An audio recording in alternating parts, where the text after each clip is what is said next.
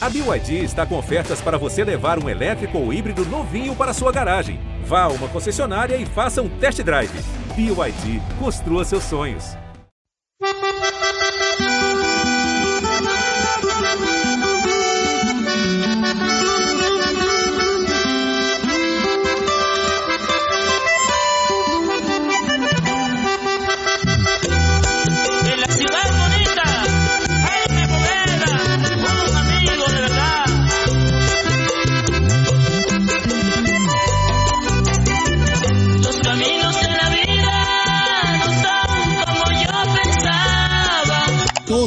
Boca do gol, bola adiantada. Pra Rafinha na linha de fundo, pequena área, cruzamento pra trás, da chance. Anthony!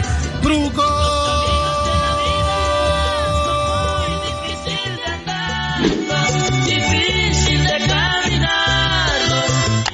Otro Perú, ¿ah? es otro Perú, otro Perú, eh, evidentemente ha perdido el control del medio campo. La salida de Marcelino Núñez no le ha hecho bien a Chile. viene Perú, el centro de Aleja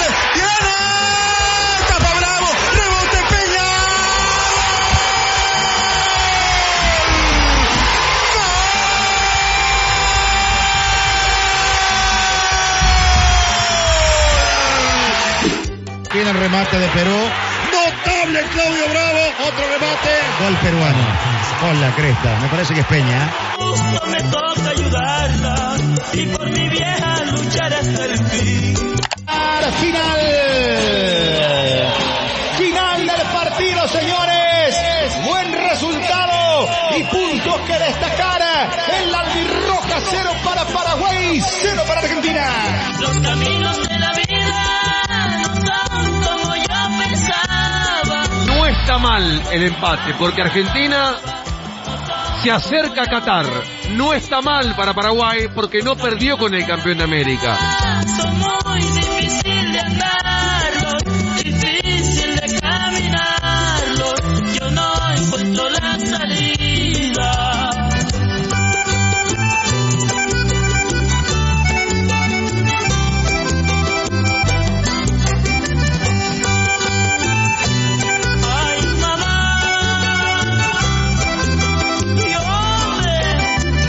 Que às ao som deste belíssimo vagenato Los Caminos de la Vida do grupo colombiano Los Diablitos, abrimos mais um episódio do podcast Futebol e Cultura Sul-Americana para falar também da semana de jogos pelas eliminatórias. E se Los Caminos de la Vida não são como se pensava, como se imaginava, como se acreditava, o que dizer? Caminhos da seleção brasileira de futebol rumo ao Qatar 2022. Bom dia, boa tarde, boa noite, Petiço Dias. Dali Colimba é complicado, né? Porque o Brasil. Eu achava que o Brasil ia classificar, obviamente, com uma certa tranquilidade para a Copa do Mundo, mas não imaginava é, que seria com essa. com esse aproveitamento de 100%, né? Deu todos os jogos que passaram dos 16 minutos, eles, o Brasil ganhou nessas eliminatórias, né? Só o jogo da Argentina que ainda não se resolveu mas, é, mas ainda assim é muito criticada ainda, de alguma maneira, né? Mesmo com 100% de aproveitamento, a gente ouve as cornetas soarem, e com uma certa razão, especialmente pelo primeiro tempo, por exemplo, do jogo né, apresentado contra a Venezuela. Um pouco do futebol ao longo dessas eliminatórias não tem sido encantador, mas ele tem sido extremamente eficiente. E em relação ao último jogo, acho que se o Brasil teve um primeiro tempo realmente sofrível, talvez um dos piores aí do Brasil nesse torneio. O segundo mostrou uma reação, mostrou novidades na seleção. Já podemos dizer, já, já podemos ali começar a fazer aquela poupança para visitar o Catar.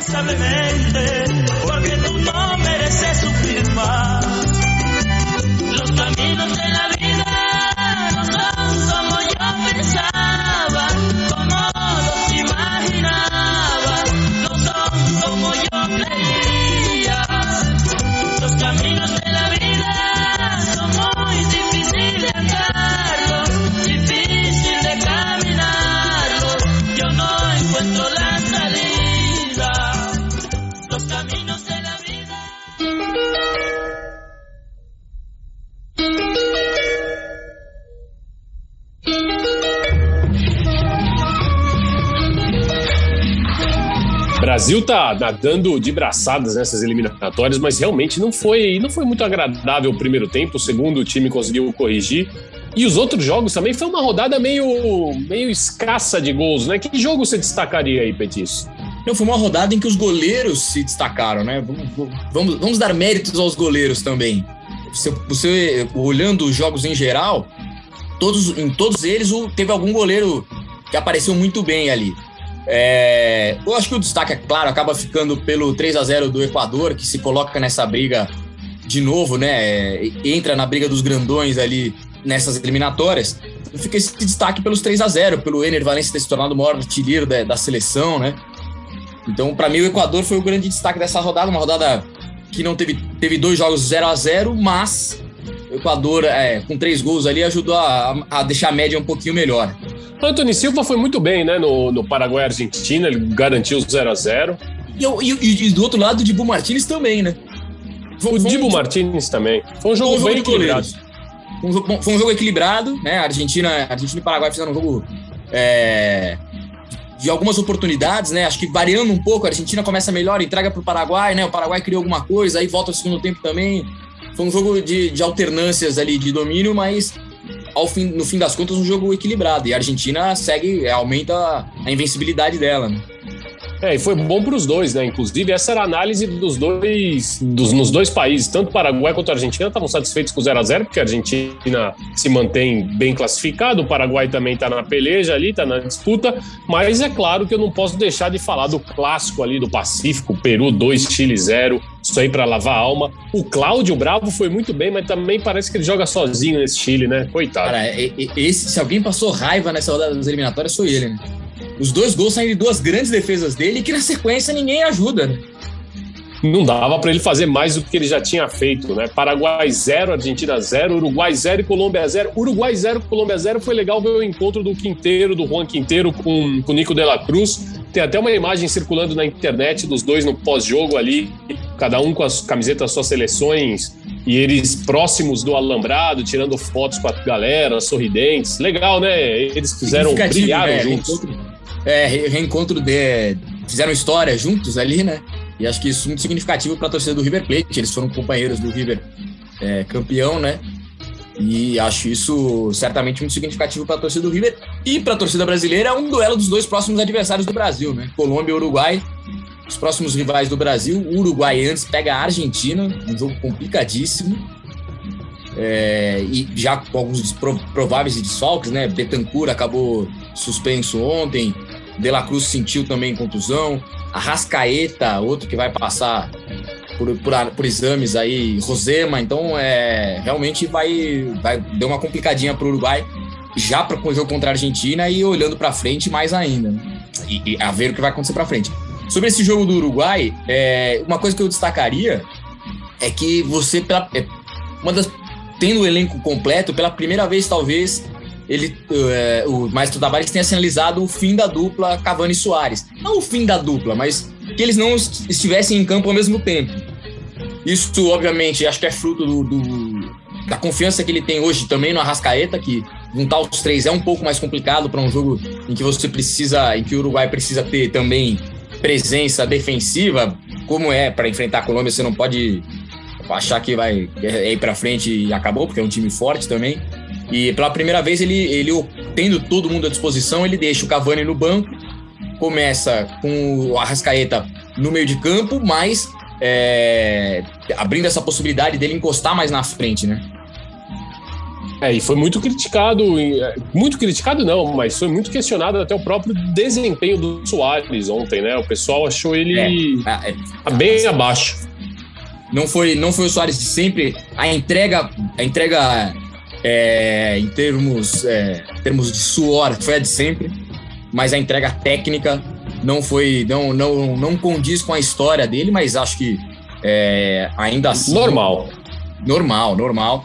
É, só explicando um pouco mais, né? O Cavani até entrou no jogo ontem, mas é isso. Que o meu, meu ponto é que me parece que ele começa a pensar a seleção, deixando ali principalmente o Brian Rodrigues fazendo o lado é, e, e, se, e, se, entregando um pouco mais para que o Arrascaeta possa encostar um pouco também no, no, no, Soares, que é o atacante que ficou em campo. Vamos ver como é que se ele mantém isso pro jogo contra a Argentina, de repente, sabendo que são três, é, um jogo a cada três dias ali, muito próximos, de repente ele, tá, ele segurou o Cavani, né, para fisicamente estar bem no jogo pegado contra a Argentina. Vamos ver o que, que, que o Maestro traz para esse clássico aí do domingo à noite.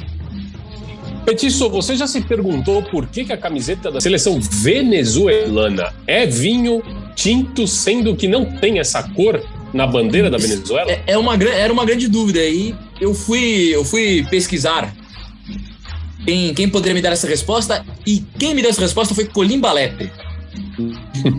Mas por que vinho, né? Porque é a primeira pergunta que a gente faz, né? Quando a gente olha ali na, na camiseta, se não tem na cor da bandeira da Venezuela a cor vinho, por que o uniforme da seleção é vinho? E das diferentes versões que existem para explicar isso daí, há uma que busca um fundamento na tabela periódica e dizem os estudiosos que se você misturar as cores da bandeira venezuelana, o amarelo, o azul e o vermelho, eles vão formar esse grenal, esse vinho tinto, né? Ó, vinho tinto tão bonito da camiseta. Não sei se te compra essa, essa ideia. Tem uma, ah, também sei que tem uma outra versão que daí talvez um pouco mais crível ali, que é que já que Equador e Colômbia tinham a, faziam, já tinham a camiseta amarela, o Brasil já com a camiseta amarela, e os outros dois países que junto com a Venezuela formavam a Grande Colômbia no século XIX, já tinham essa cor, os venezuelanos tinham primeiro uma camiseta branca. Mas em 38, 1038, com os Jogos Centro-Americanos e do Caribe, primeira competição oficial da seleção, eles decidiram que era melhor a Venezuela chegar com um uniforme mais apresentável, uma coisa única. E aceitaram a oferta da Guarda Nacional, que tem, essa, que tem esse uniforme vino tinto, vino tinto Borgonha, como era classificado a cor à época. Você gosta de vinho, Petiço? Gosto de vinho, gosto, mas não, não é, não sou, não sou, não sou sommelier. Acho que você entende mais do que eu disso aí. Ah, eu, se é bebida alcoólica, eu entendo um pouco. Fernet, Fernet. Eu queria saber qual que é o vinho Borgonha. O Borgonha, se eu não me engano, é aquela é o da garrafa mais bojudinha, não é? É, essa aí vou ficar, essa aí vai ficar no outro podcast. A dúvida ficou no La Boteja no Semante. Muito bem, ó. Os próximos jogos da eliminatória, então a gente já tem rodada neste domingo, né? Bolívia e Peru, Venezuela e Equador, Colômbia e Brasil, como você bem disse, Argentina, Uruguai, Chile e Paraguai. Palpites aí? Qual jogo você destacaria além do jogo do Brasil? Argentina e Uruguai, né? Esse grande clássico aí, ver essas duas seleções se enfrentarem, acho que é um outro, é, um outro grande duelo para eles. O Uruguai caiu para a quarta posição, ainda está na classificação direta, mas sabe que também não pode vacilar nesse jogo. E a Argentina embalada, é, com a conquista da Copa América, uma, um sentimento nacional de volta, jogando em casa, é, enfim, mas pra, claramente é o grande jogo desse domingo aí. É, para mim é o grande destaque, ó, transmissão do Sport TV? Transmissão do Sport TV. Vou, vou participar ali da transmissão, viu, Petiço? Vou, vou contar um pouquinho da história desse jogo aí, do porquê Nada do mais clássico justo. Rio Platense. Nada mais Por- justo. da origem dessa rivalidade. E já que a gente falou da Colômbia, que é o próximo adversário do Brasil, você tem uma explicação do porquê, né? Que é amarelo. Já que a gente está Amarelo nessa bonito, coisa eu- de, de- Não, e é um amarelo bonito, né? Sinônimo de alegria, aquela coisa, né? A gente vê o uniforme colombiano, já passa isso. E ela passou por diversas experiências até conhecer a identidade, a seleção da Colômbia, né? A Colômbia foi parte é, importante do- daquele grande país idealizado por Simão Bolívar, construído alguns anos depois por Francisco de Miranda. E em 1819, quando a gente falava dessa Gran Colômbia, o amarelo não tinha nada a ver, é, é, tinha a ver com uma sugestão à riqueza do solo. E a cor representava os diferentes povos e etnias que formavam essa nação recém-nascida, a Gran Colômbia. É. E aí, da, bandeira colombiana, né? O azul fazia alusão à imensidão dos mares que separavam a Gran Colômbia do domínio espanhol. E o vermelho transmitia uma mensagem calma e otimista. Fazer entender aos. Abre aspas para um texto do Francisco de Miranda. Fazer entender aos tiranos que antes de aceitar a escravidão que nos foi imposta por três séculos, queremos afogá-los em nosso próprio sangue. Fecha aspas. Bonita, né? Bonita, é realmente uma mensagem. É, é uma sexta-feira aí, uma mensagem encorajadora.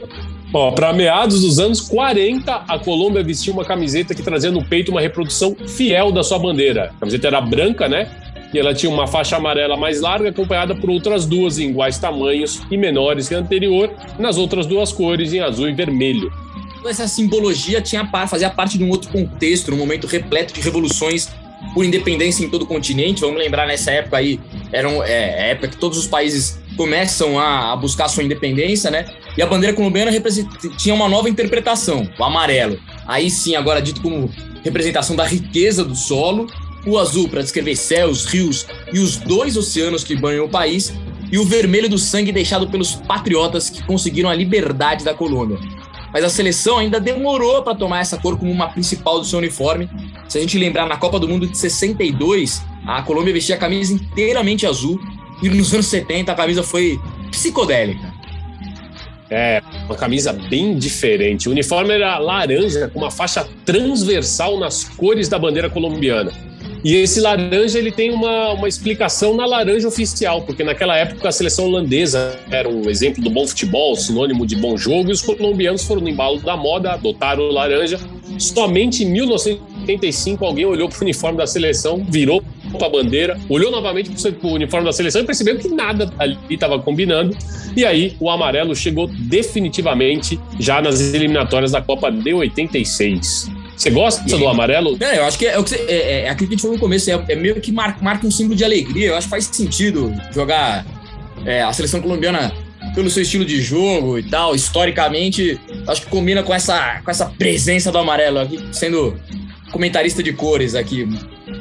É, e é legal esse lance da seleção venezuelana, né? Porque eles olharam assim e falaram, pô, a Colômbia já é amarelo, Equador já é amarelo, Brasil já é amarelo. Vocês no amarelo também? Você busca identidade, né? Uma busca de identidade trazendo, levando um pouco para frente, é, por exemplo, a, a, seleção, a Confederação Brasileira de Basquete, algum tempo atrás, meio que oficializou o verde como uniforme da seleção, como a cor da seleção de basquete, para diferenciar justamente do amarelo, que já está muito claramente ligado ao futebol e um pouco ao vôlei também, que vinha né, conseguindo muito mais conquistas. O verde foi um jeito aí, da, tanto da confederação quanto da, da, da empresa que produz os uniformes de marcar uma diferença, ó, predominante na bandeira e que, na verdade, a gente quase não associa o esporte, né?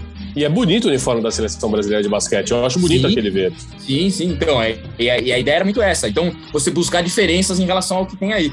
E eu acho que a seleção colombiana cai bem com esse amarelo é, o Brasil domingo, por exemplo, vai ter que jogar de azul para prevalecer o amarelo, provavelmente, da Colômbia, né? E já você tem duas filhas pequenas, fica a tarefa aí para você trazer para o nosso próximo podcast, pedir para elas misturarem os guaches ali para ver se sai o grená, né, misturando todas essas cores vou, aí da bandeira. Vou dar essa missão para elas, vou dar essa missão para elas e aí na sequência peço para você ajudar aqui em casa na limpeza.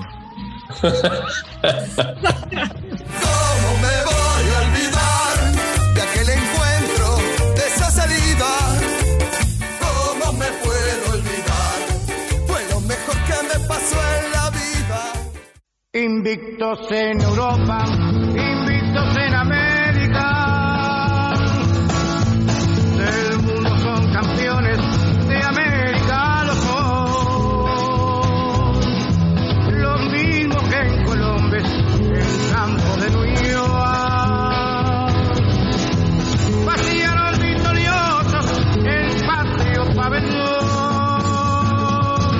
Bom, e o próximo rival do Brasil, quem fecha essa rodada tripla de eliminatórias jogando lá em Manaus, é o Uruguai. E ninguém cantou futebol uruguaio de times pequenos ou grandes como ele.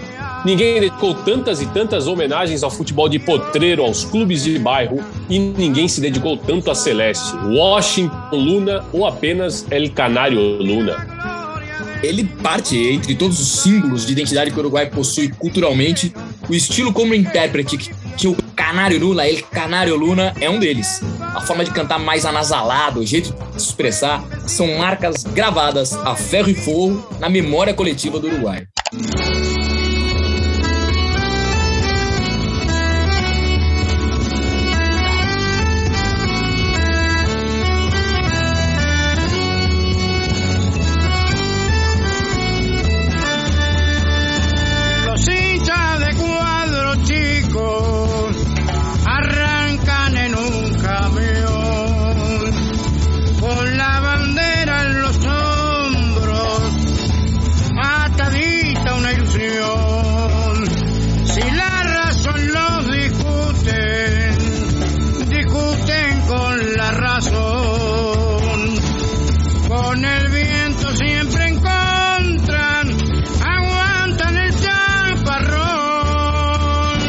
Se alguém perguntar o que ele cantava, música uruguaia, da murga ao tango.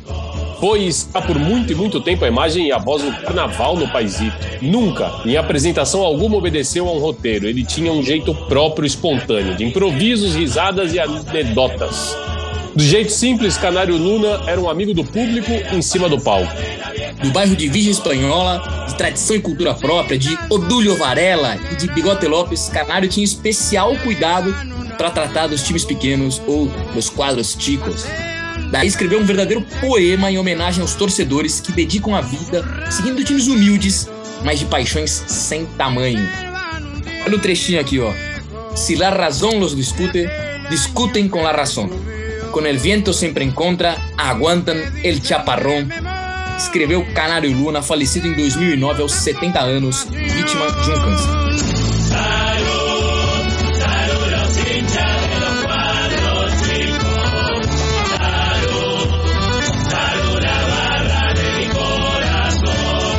Chaparrão, só pra gente deixar claro, é aquela tormenta, né? Aquela. Aquele grande tormenta de água, vento, É. tudo, né? que leva tudo, né? E, e- e é isso, eu acho que é- ele explica bem o que é o torcedor, o que é o torcedor apaixonado, especialmente de times menores, né? Eles aguentam a tormenta e estão sempre lá, né? Em las buenas e em las malas, muito mais, porque Muito no Uruguai mais. é muito comum. Exato, muitos times de bairro, né? Muitos times, é, a identificação do lugar, do local em que você nasce, que é uma coisa que um pouco aqui no Brasil a gente não tem, né? Porque a gente, a gente trata muito de gigantes e tal, você acaba torcendo o time, pode estar do outro lado da cidade, mas é o seu time. Claro, acontece também no Uruguai com o Nacional, o Penharol, mas tem uma tradição maior de, de clubes de bairro.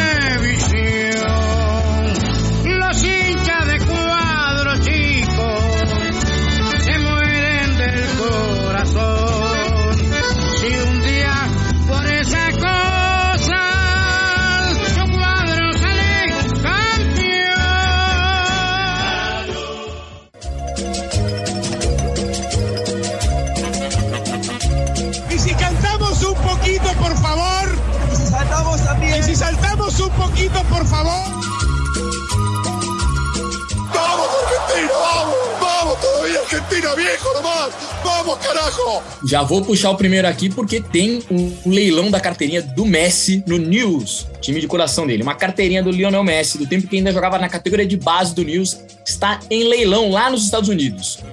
O artigo, que tem mais de 20 anos, consta de uma foto 4x4 do craque, ainda garotinho, e uma assinatura infantil, quase uma transcrição do próprio nome, de punho do próprio. A carteirinha em questão associa o jogador à Liga Rosarina de Futebol e teve sua autenticidade comprovada com a certificação Packet Grading Service. O lance inicial foi de 10 mil dólares, mas quem está acompanhando o leilão assegura que a oferta já passou dos 40 mil dólares e qualquer interessado em adquirir a relíquia tem até o dia 23 deste mês para oferecer um valor acima disso. Dá pra, dá ir buscar, hein, Coliba? Pelo que você tá me contando, você tá preparando a oferta aí. Tô. Eu já ofereci 15 reais e dois passes de, de, de trem aqui da CPTM, mas eles não aceitaram. Não aceitaram, é. Esses, com Não. esse. ó, Estamos falando de 40 mil dólares. Com a cotação atual, nós já vamos para mais de 200, 220 mil reais, 200, e- 200 Vale tudo isso, Petiço? Para uma carteirinha. Uma carteirinha. E nem, e, e nem dá direito a jogar, né? Você só tem a carteirinha, você não pode entrar no clube. É, e o Messi nem, nem era o autógrafo dele ainda, ele nem sabia escrever de coitado. Ele Sabe só que- fez é- ali. Na gravação do Mundo Messi, um especial que a gente exibiu na Globo, é, a gente em Rosário encontrou um dos primeiros treinadores dele, o Vecchio, que é, que é um mecânico, né? E ele tinha, e- isso me lembrou também, ele tinha uma, uma súmula de um jogo deles lá em que o, o, o primeiro jogo, inclusive, em que o Messi tava. Essa súmula era interessante, porque ele tava é, grafado errado, ele tava com Medzi, com dois Zs, né?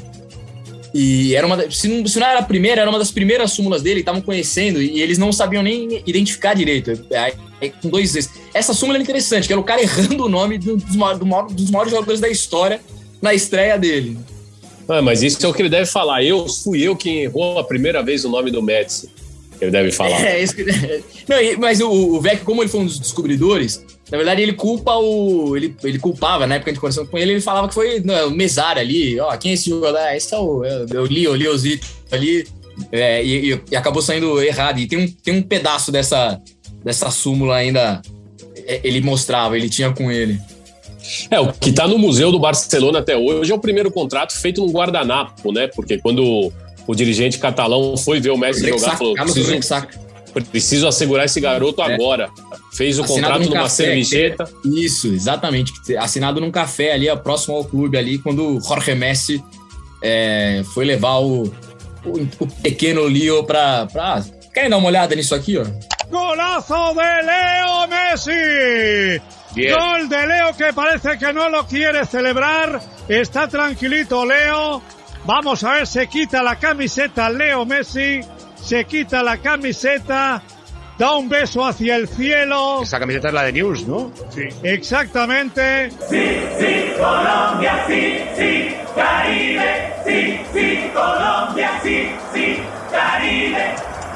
Bom, antes que comecem a especular o nome dele por aí, é bom se ter em conta o mau momento que o ex-técnico do São Paulo, Juan Carlos Osório, está atravessando lá no América de Cali. Na última terça-feira, o time dele perdeu em casa de virada por 2 a 1 para o Santa Fé, no jogo de ida da Superliga Colombiana, torneio que enfrenta o campeão da temporada 2020, o próprio América, contra o melhor time da reclassificação da temporada anterior, Independente Santa Fé.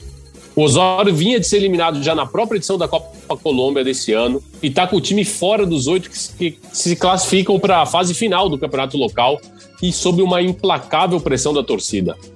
O lance é que quando o time dele, o América, estava vencendo o jogo por 1 a 0 ele fez quatro alterações em cinco minutos e a partir daí o time degringolou, desandou, as coisas não funcionaram e o Santa Fé virou uma de maneira quase improvável, venceu por 2 a 1 Agora o América vai precisar sair atrás do resultado lá na capital, em Bogotá, na próxima quarta-feira, para buscar o título do- da Superliga.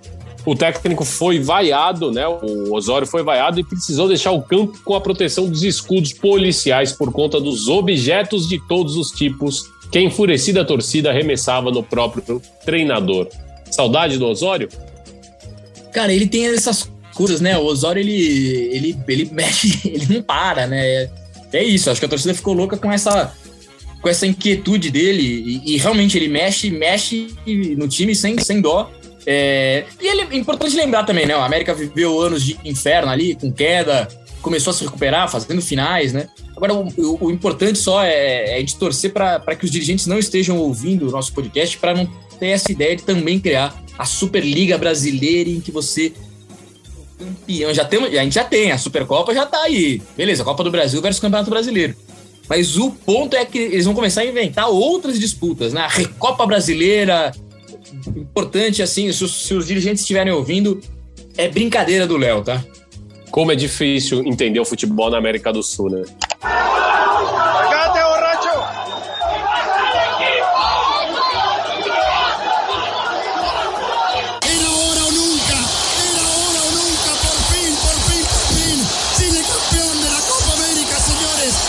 Olimba, e o Campeonato Chileno, hein? Partida entre o líder Colo-Colo e o palestino, o atacante Ivan, eu adoro isso, El Tanque Morales.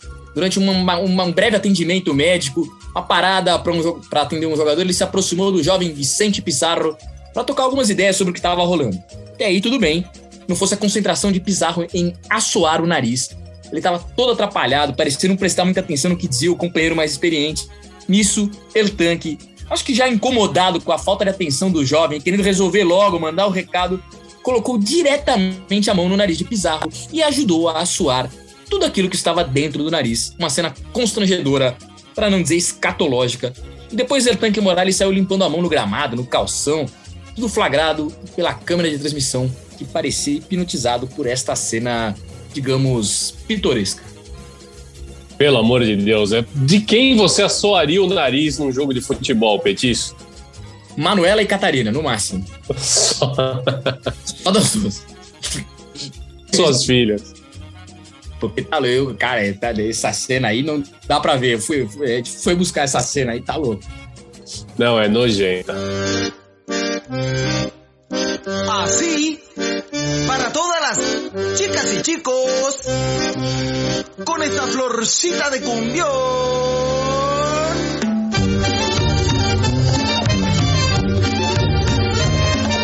Bom, já que a gente passou pelo Chile ao som dessa cúmbia 100% sudaca, Flor de Cumbión da banda Comoción, do grupo chileno que exalta e divulga a música sul-americana, que nós fechamos mais um episódio deste podcast que é puro suco da sudacada, hein, Petiço? E hoje muito musical, cheio de história. Flor de Cumbião é um baita nome de música. O cara que deu o título a esta música, esse, esse sim. Podia até ter um timezinho de várzea, né, jogando. Flor de Cumbião Olha, versus que legal, hein? Ajax. Em vez de ficar homenageando, é verdade. Flor de Cumbião. Pô, hoje tem jogo do Flor, hein? Hoje tem jogo do Flor, né? É, ou, ou seria o Cumbião. Não, hoje, hoje tem jogo do Cumbião ali. Do Cumbion. Cumbion é bom, é bom, é bom pra nome de várzea. Nome pro nosso time, pro time do, do podcast das organizações La Pelota. Que vai ter novidade, hein? Parece que vão, vão surgir novidades aí. Ele tá negociando ou não? Tá, né? City Group.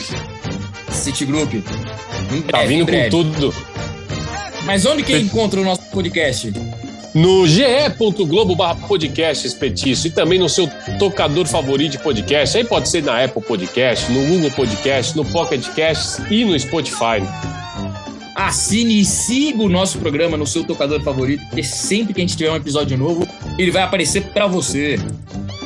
O La Pelota tem a produção, o roteiro do Léo Lepre, a edição primorosa de La Fiera Pedro Suaide e a curadoria fundamental dele, Del Petiço Dias. E a coordenação fica com eles, os nossos capos, os nossos dirigentes, Rafael Barros e André Amaral. Voltamos na semana que vem, Petiço? Voltamos na semana que vem com o Brasil já classificado para a Copa do Mundo. Fica aí o meu, a minha aposta. E sem assoar o nariz de ninguém. Não, bem limpinho.